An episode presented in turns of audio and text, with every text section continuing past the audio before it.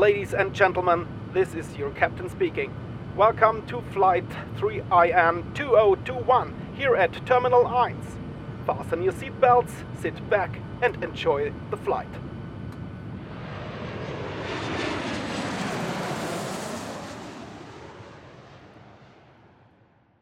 Ja, hallo Selma. Ich würde direkt mit einer Frage ähm, an dich einsteigen. Du hattest mir ja erzählt, du warst in Tunis und jetzt eine Frage an dich. Warst du da auch in Medina, in dem Viertel in Tunis? Hm, ja, klar.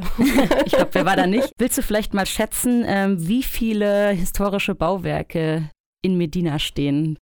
Wie viele? Ich dachte eigentlich, das besteht nur aus historischen Bauwerken. vielleicht sind es auch alle, aber äh, vielleicht mal so eine Schätzung. Du warst ja da, du kannst ja vielleicht ganz gut einschätzen, wie groß ist das Viertel oder wie viele Gebäude könnten da stehen, die historisch sind tatsächlich? Mhm. Schwierig zu schätzen, weil man durch die kleinen Gassen geht und alles miteinander verbunden ist. und auch selbst wenn man über die Dächer schaut, äh, hat man das Gefühl, man könnte überall drüber laufen. So ein bisschen wie man so aus so James Bond-Filmen kennt. So genau, Aladdin. Und äh, von daher, ach, keine Ahnung, eine Schätzung. Auf jeden Fall bestimmt über 500, oder? Ja, gar nicht schlecht. Also 700 sind es ja. laut Internet.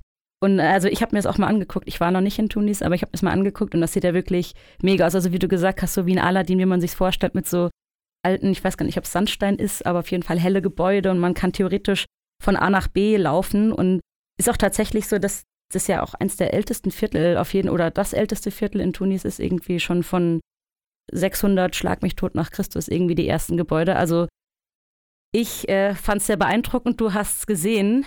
Und ja, vielleicht auch mit dem kleinen Exkurs zum Thema Kultur äh, auch wieder herzlich willkommen zurück hier an Bord bei Terminal 1.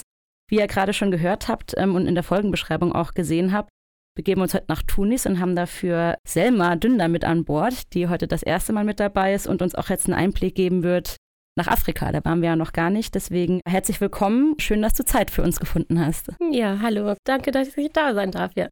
Ja, sehr gerne. Also ich hatte gerade noch äh, vergessen zu erwähnen, du bist ja auch beim Campus Weiterbildung und Sprache beschäftigt und erzähl uns doch sonst noch mal ein bisschen was über dich. Also ich weiß, du bist seit 2019 an der FAWS angestellt und bist da zunächst als Rückkehrstipendiatin vom DAAD, hast du hier angefangen im International Office und bist dann 2020 zum Team vom Campus Weiterbildung und Sprache gewechselt.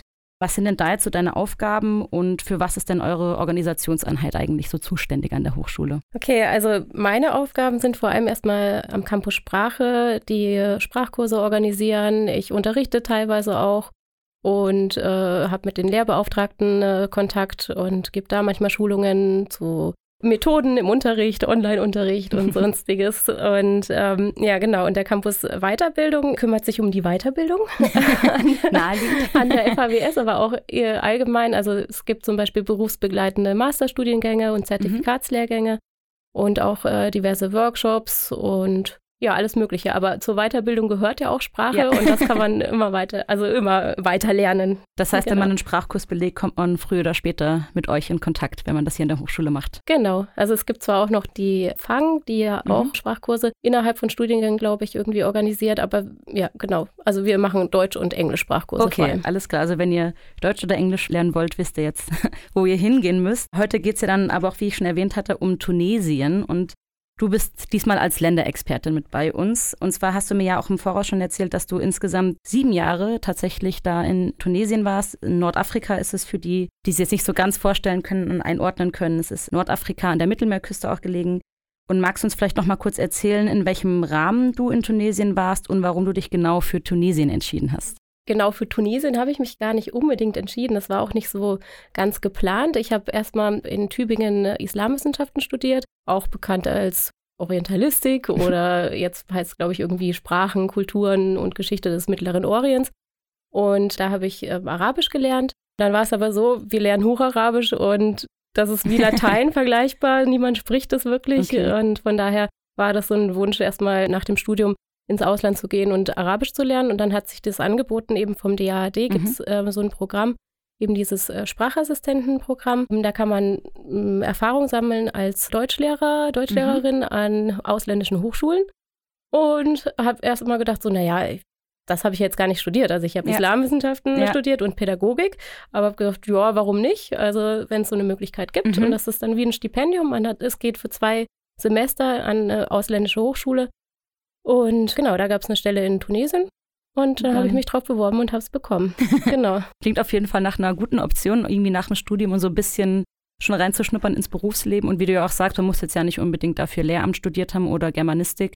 Da gibt es ja dann wahrscheinlich mehrere Möglichkeiten. Also wenn ihr auch jetzt Lust habt auf sowas, wir verlinken euch das dann auch nochmal alles in den ähm, Show Notes und in der Folgenbeschreibung, eben ähm, wie diese DAD-Sprachassistenzen aussehen und was man dafür für Voraussetzungen erfüllen muss. Jetzt aber nochmal zurück zu dir. Du hast da nach deinem Abi, hast du ja gesagt, angefangen mit Islamwissenschaften in Tübingen. Ähm, woher kam dann dein Interesse an der arabischen Kultur? Also mein ähm, Vater kommt ursprünglich aus der Türkei und hat aber mit, mit mir und meinen Geschwistern nur Deutsch geredet. Mhm. So, dass ich dann irgendwann gesagt habe, ja, ich möchte gerne Türkisch lernen und bin nach dem Abi für ein Jahr in, in nach Istanbul und mhm. habe dort einen Sprachkurs gemacht, habe dort Türkisch gelernt und habe danach gedacht, ja, jetzt möchte ich irgendwas studieren, damit ich das aber auch nicht vergesse, irgendwas, mhm. was damit zu tun hat. Und da gibt es halt Turkologie, das ist schon aber sehr speziell in eine Richtung ähm, oder eben Islamwissenschaft. Da lernt man dann neben mhm. Türkisch dann auch noch Arabisch und Persisch und hat dann einen mhm. großen. Teil der, der Welt abgedeckt mit den Sprachen. Und zusammen mit Pädagogik habe ich gedacht, das, ja, das ist gut für so in die Richtung Integration, soziale ja. Arbeit, habe ich erstmal gedacht. Aber genau, ja, jetzt aber bin cool. ich beim Campus Sprache und bin ja auch. Passt ja auch wieder irgendwo. Wieder so schließt sich dann genau. doch der Kreis auch wieder.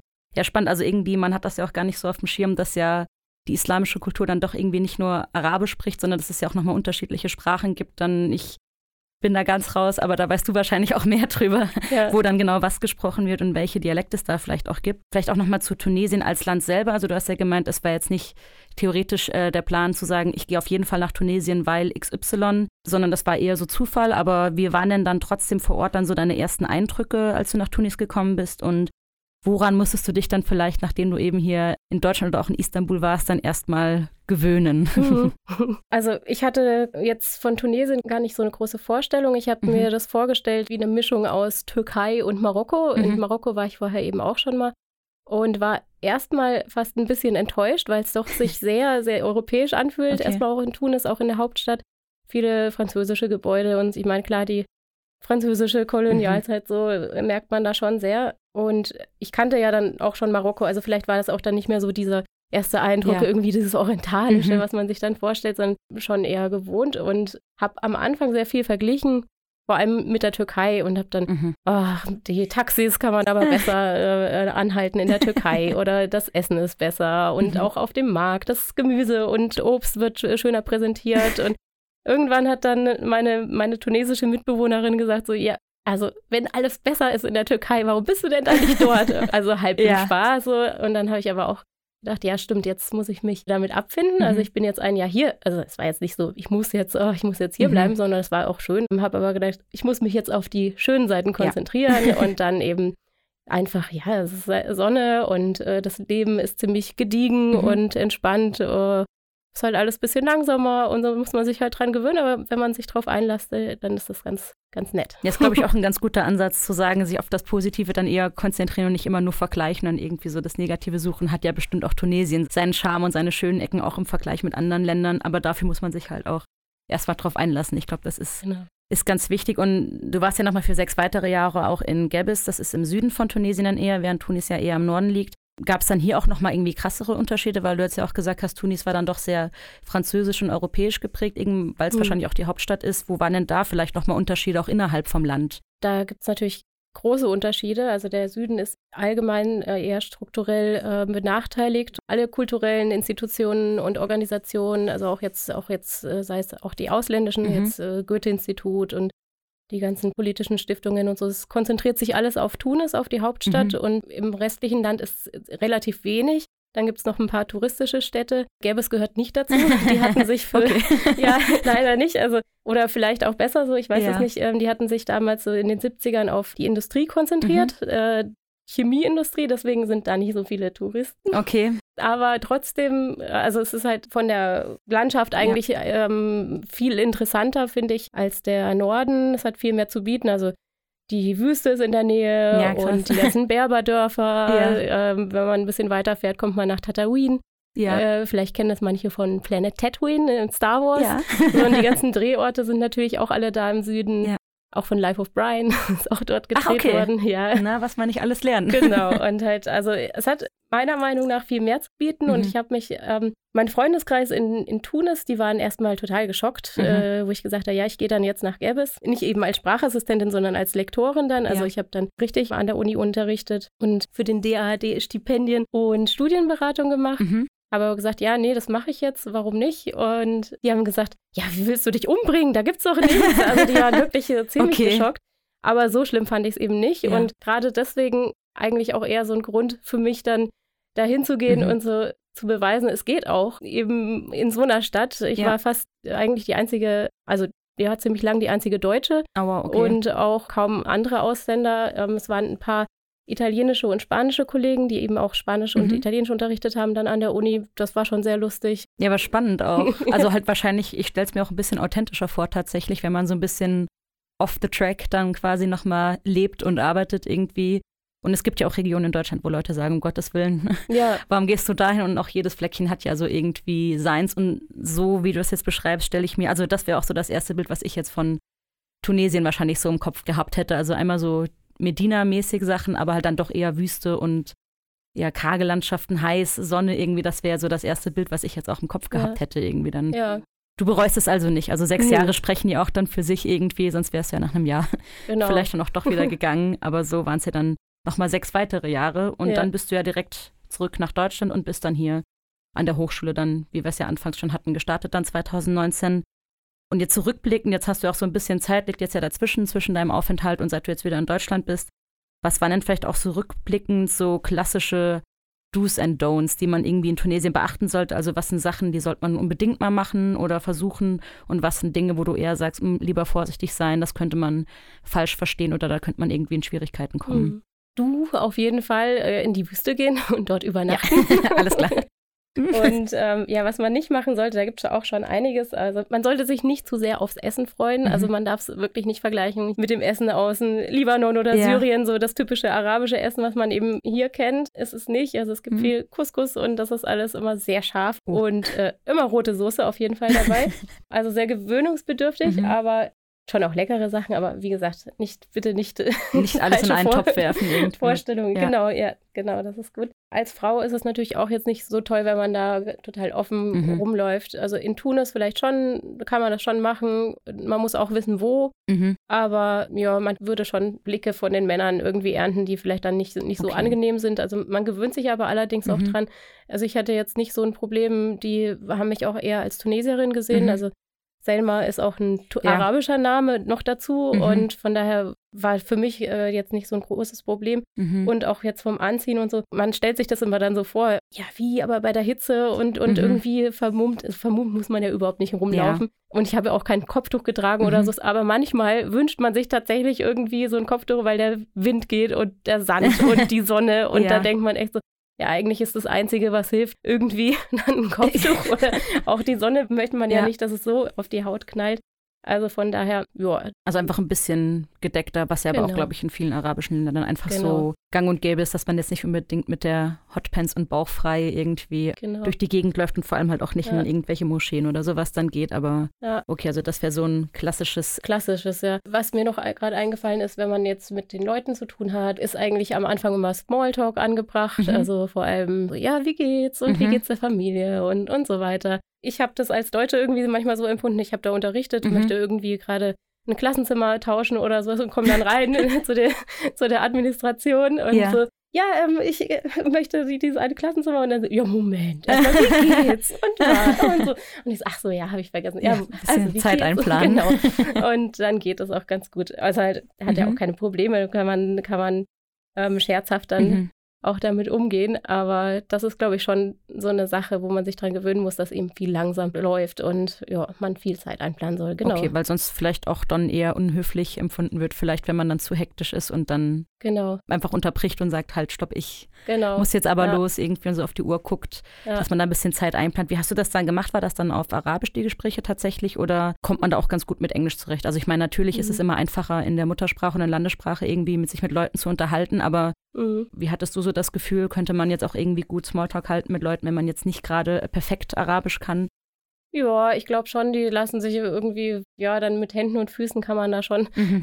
sich verständigen. Aber klar, Sprache ist ähm, schon wichtig. Also mhm. ich habe das Gefühl, dass äh, die junge Generation auch immer mehr Englisch spricht, mhm. aber eigentlich ist Französisch, kommt, mit Französisch kommt man ganz gut okay. durch.